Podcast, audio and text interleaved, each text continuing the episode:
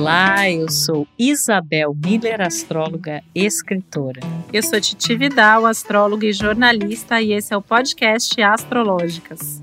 Hoje a gente está aqui para traduzir mais um astrologuês, a linguagem astrológica, para o português. E o tema, com certeza, é algo que você que está nos ouvindo aí vai curtir muito que são os planetas regentes, né? Que é um tema até bastante falado, né? Mas a gente quer detalhar mais aqui para você, explicar, né? Inclusive para que seja percebido de uma forma mais profunda a relação entre as regências, as próprias características dos signos, né?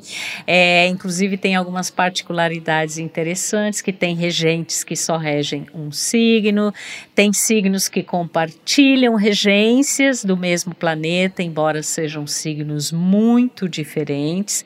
Tem regência tradicional, regência moderna, né? Porque a gente teve aí ao longo do tempo a descoberta de, de novos planetas, e eu acredito, inclusive, que terá mais aí pela frente. Quem sabe a gente vai chegar num ponto em que cada signo tem o seu próprio planeta né? Mas a gente quer aqui esclarecer todas as dúvidas relacionadas a esse tema, que é um dos temas, na verdade, mais importantes dentro da astrologia, né? A gente está aí mexendo com o sistema solar, que é tão é, fundamental. E para começar, a gente quer dizer que o Sol e a Lua né? Que na verdade, tecnicamente, não são planetas, né? Mas são, dentro da astrologia, astros considerados como. É importante é, até esclarecer isso, né, Isabel? Assim, acho que a gente até falou isso em algum episódio Falamos. lá atrás, mas assim, essa palavra planeta era utilizada pelos astrólogos, nossos antepassados nessa ideia de que é um, é um corpo celeste que ocupa ali um plano, um, um lugar no espaço. Que está então, no espaço. Né? Mas então a gente, a gente sabe, né? Porque às vezes as pessoas falam assim: ah, mas os astrólogos chamam Sol e Lua de planeta. A gente sabe que Sol e Lua não são planetas, apesar deles estarem ali dentro é, dessa denominação. É, dentro da astrologia, né? E eu queria só colocar uma coisa, né, antes de você falar aí do Sol e da Lua, que eu particularmente acho que isso é um dos conteúdos mais importantes na interpretação de um mapa. E aqui tá assim, a gente vai contar aqui alguns pulos do gato mesmo que tem ali dentro de uma interpretação astrológica envolvendo esses planetas regentes.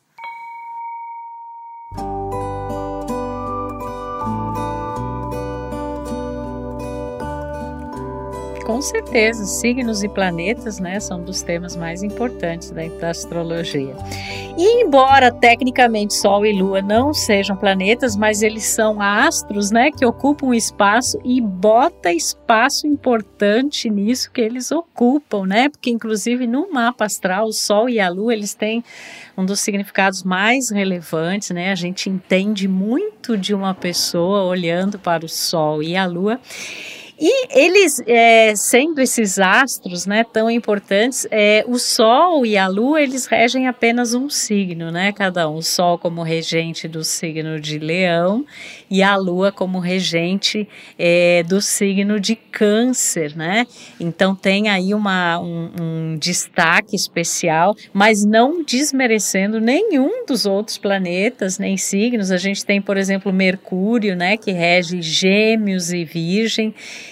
E aqui é muito interessante a gente pensar: nossa, Gêmeos e Virgem são signos muito diferentes, né? Um é de elemento terra, outro é de elemento ar, tem suas características peculiares, mas o fato de compartilharem do mesmo planeta regente é, faz com que haja características semelhantes, como, por exemplo, uma forte predominância da mente, né, em ambos os signos. Claro que a mente de Gêmeos ela opera de uma maneira e a mente de Virgem é, de outra, né?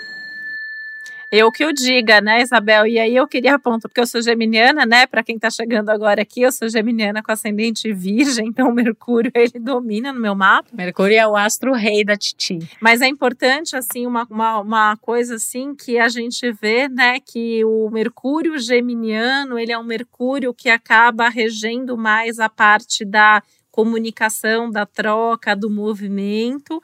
E o Mercúrio virginiano, ele fala muito desse é, lado que o Mercúrio tem da agenda, da rotina, das coisas do dia a dia, dos, do, do, dos papéis em termos de, de documentação ali é, mais, mais burocrática, né? E aí é até interessante, assim, porque eu acho que agora você que está ouvindo aqui o nosso episódio, entendendo que Mercúrio rege Gêmeos e Virgem, talvez entenda melhor essas implicações até do Mercúrio retrógrado. Por que, que ele pega comunicação e ao mesmo tempo a agenda e as coisas do cotidiano, justamente porque ele tem essa identificação e essa relação tanto com gêmeos quanto com virgem. É, e, e, eu vejo, né, Isabel, eu até estou esclarecendo tudo isso, porque muita gente fala às vezes assim, mas por que, que Mercúrio rege o signo de virgem, né? Já que Mercúrio é a mente. E o Virgem, apesar de ser um signo de terra, é um signo de terra que tem esse lado mental, do raciocínio, da inteligência muito forte, né? Tem até um nível, assim, normalmente de concentração muito grande. É, e aí, né, assim, isso vai, vai valer para todos os planetas regentes, quando eles estão no signo que eles regem, a gente diz que eles estão domiciliados, né, como se eles estivessem ali em casa. E, é, e basta ver, assim, como tanto Mercúrio em, em Gêmeos quanto Mercúrio em Virgem, eles ficam bem posicionados e vão falar de pessoas super comunicativas, super inteligentes e que têm essas habilidades mercuriais muito fortes.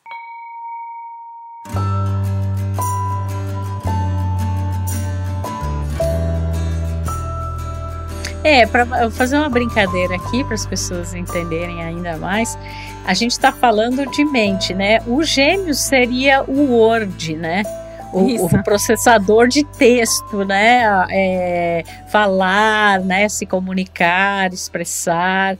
E o Virgem seria o Excel, né? Que são as planilhas, os planejamentos. Mas a gente está falando de uma coisa meio. Eu amo os dois, né? Eu, como uma filha de Mercúrio, com os dois signos que ele rege fortes no mapa, eu sou a rainha das planilhas, apesar de amar, né? Assim, além de amar esse lado da comunicação.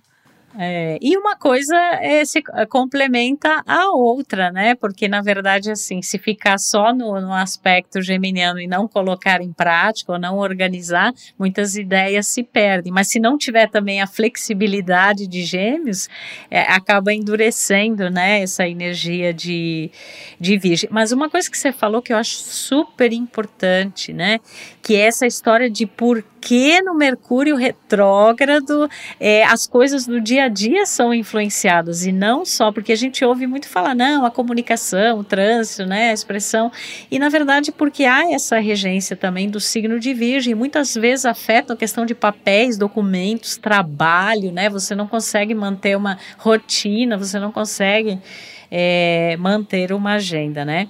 Então tem essa correlação aí de Gêmeos e de Virgem. A gente tem também o planeta Vênus, né, que acaba regendo o signo de Touro e o signo de Libra. São Vênus diferentes. Eu gosto de dizer que a Vênus taurina é Afrodite, é a Vênus da Terra.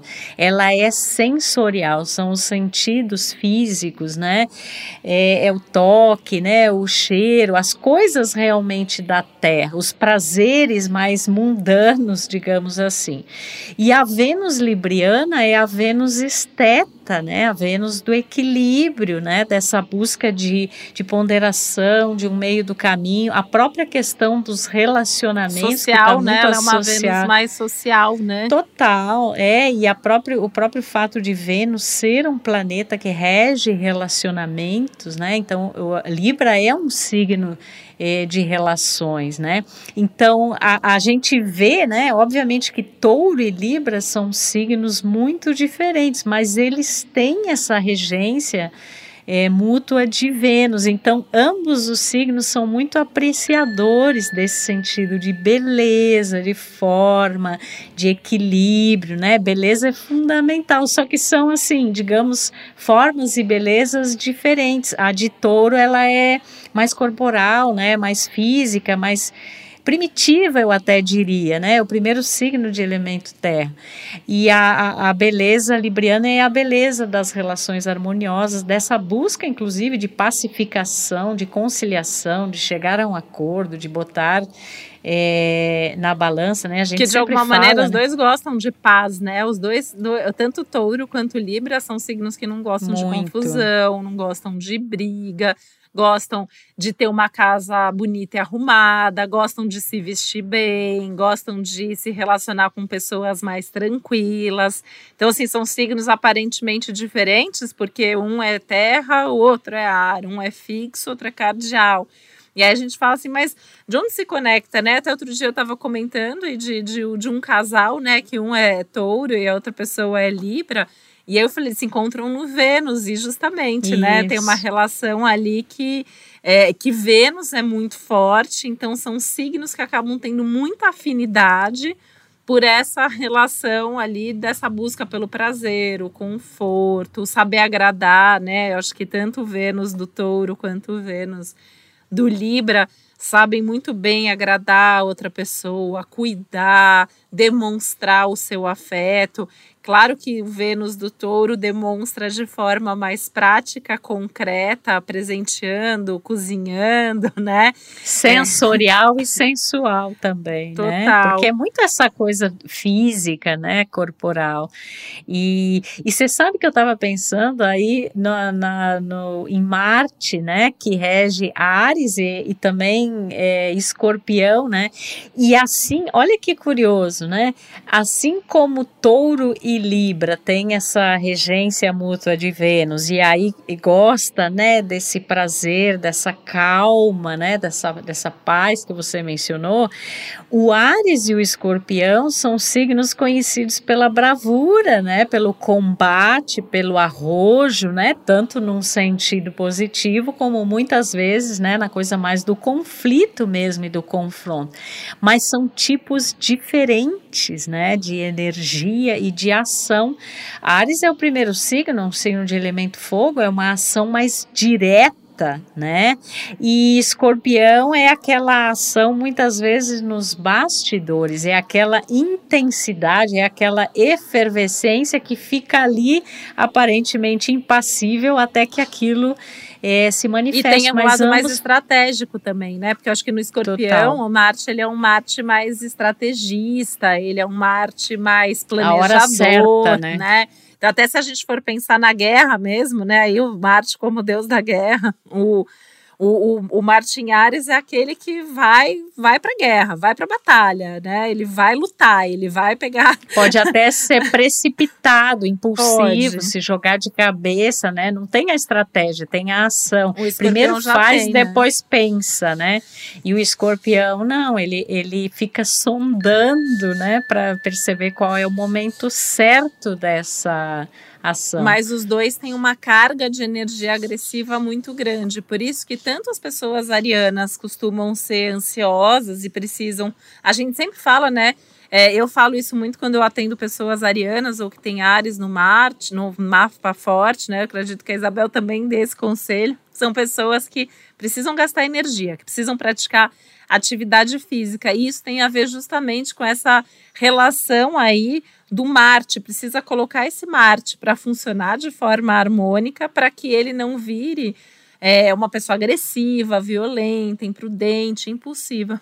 E no caso do escorpião, precisa trabalhar esse Marte para não virar alguém que fica se corroendo por dentro, porque tem uma carga de energia agressiva forte que muitas vezes vai para dentro e aí vi, acaba virando uma energia até um tanto autodestrutiva, né?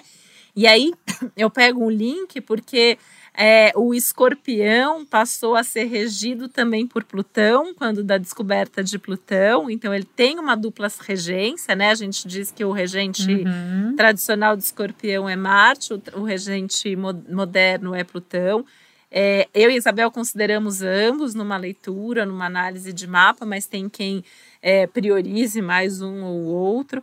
E o Plutão acaba reforçando, né? Assim, até uma natureza que, de certa forma, é muito parecida do Marte e do Plutão, que é essa intensidade, a força, a coragem, e que não é à toa que os dois foram parar ali juntos no signo de escorpião.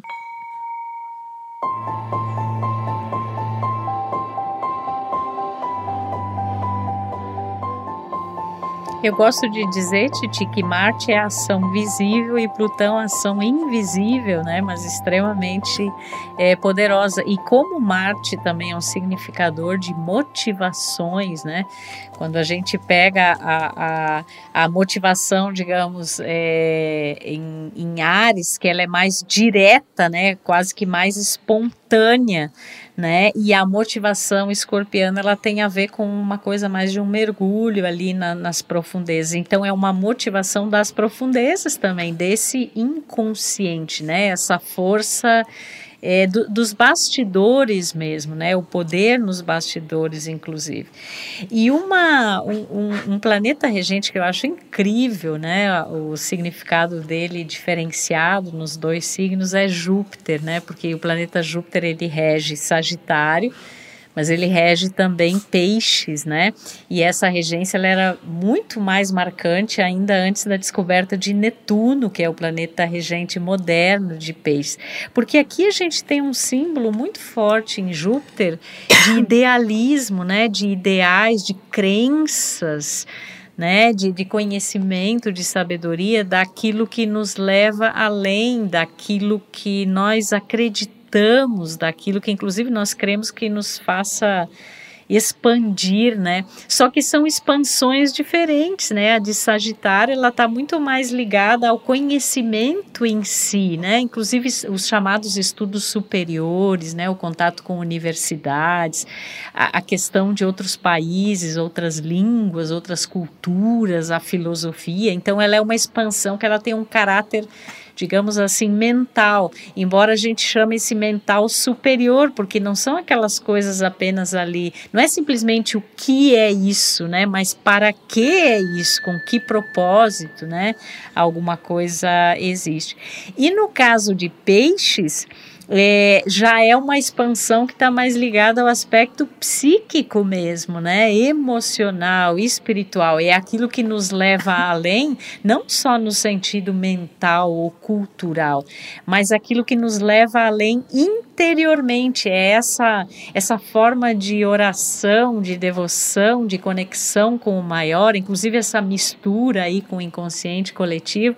Então, são signos de, são símbolos de fé né? Digamos assim, o Sagitário Peixe, mas, é, di mas né? é diferente um pouco, né, Titi?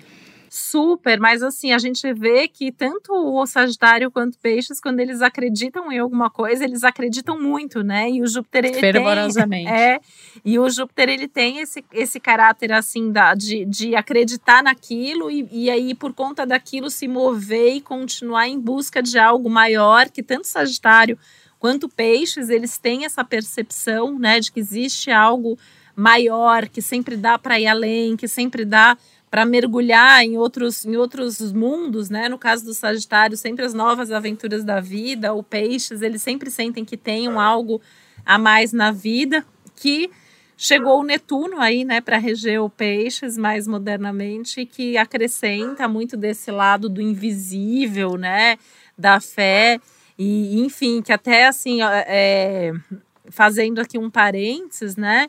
É, daqui a pouco a gente pode até retomar um pouco aqui isso, mas assim, é, quando um planeta tá ali no signo que ele rege, né? Como eu falei, a gente diz que ele tá lá em casa, ele fica muito forte, né? E é isso que está acontecendo nesse momento, nesse nosso ano, que tanto Júpiter quanto Netuno estão no signo de Peixes, que é o signo que eles regem, então eles ganham força, né? O Júpiter de 2022 é o Júpiter da fé pisciana, da, do ir além da, da, da, consciência, do ir além daquilo que se acredita, ir além daquilo que se percebe, né? E essa influência aí do Netuno acaba sendo muito forte e que tem um contraponto enorme, né, ao próximo regente aí dos, dos, dois próximos signos, que é Saturno, que é mais realidade impossível.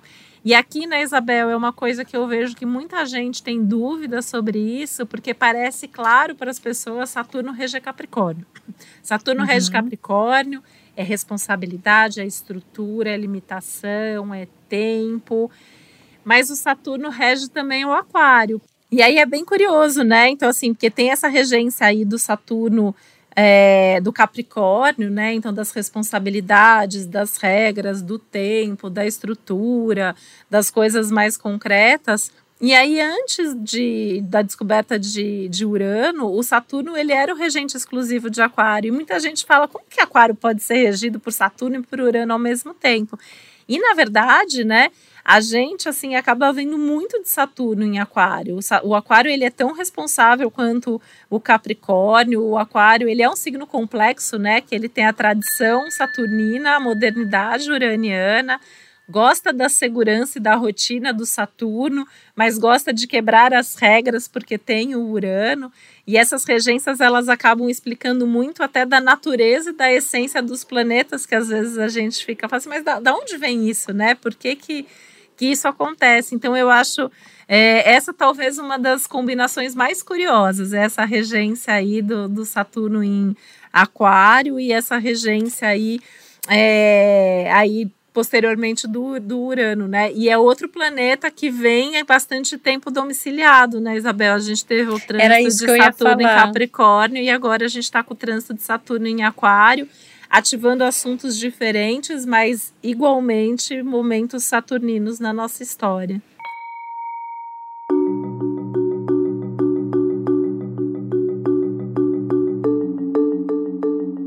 É muito importante isso, né? Porque se a gente considerar que Saturno fica de dois anos e meio a três anos em cada signo, então ele teve a passagem o Capricórnio, agora ele está em Aquário né? E então assim, todas essas questões das estruturas, das responsabilidades, inclusive você nos ouve falar muito aqui sobre responsabilidade coletiva, que eu acho que é Saturno e Aquário, né? Assim, bem descrito.